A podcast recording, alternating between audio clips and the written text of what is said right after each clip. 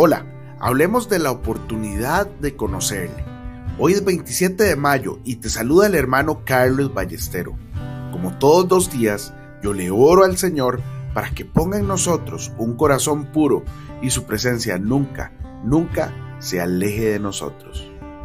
En Lucas 24, 49 leemos, Quedaos vosotros en la ciudad de Jerusalén hasta que seáis investidos de poder desde lo alto. Los discípulos tuvieron que esperar en Jerusalén hasta el día de Pentecostés, no solo por causa de su preparación personal, sino porque debían esperar hasta que el Señor fuera glorificado históricamente. ¿Y qué sucedió tan pronto que como fue exaltado? Leemos en Hechos 2.33, así que exaltado por la diestra de Dios y habiendo recibido del Padre la promesa del Espíritu Santo, ha derramado esto que vosotros veis y oís. La declaración en Juan 7:39 aún no había sido dado el Espíritu Santo porque Jesús no había sido aún glorificado, no nos atañe a nosotros, no tiene que ver con nosotros. El Espíritu Santo ya ha sido dado, el Señor ha sido glorificado. La espera no depende de la providencia de Dios, sino de nuestro buen estado espiritual.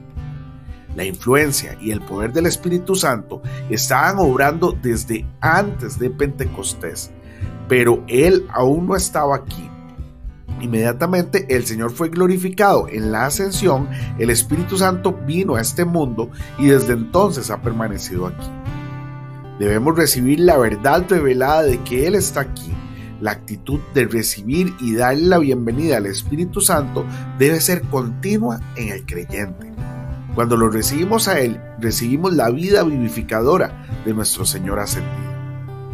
No es el bautismo del Espíritu Santo el que cambia a la gente, sino el poder de Cristo ascendido que entra en nuestra vida por medio del Espíritu.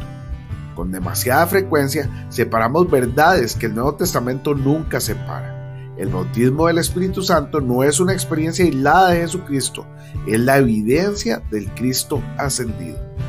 El bautismo del Espíritu Santo no te hace pensar en el tiempo o en la eternidad, sino en el presente. Es un asombroso y glorioso ahora. En Juan 17:13 leemos, y esta es la vida eterna, que te conozcan a ti. Comienza a conocerle ahora y no termines nunca. Hoy bendigo tu vida en el nombre de nuestro Señor Jesucristo. Amén y amén.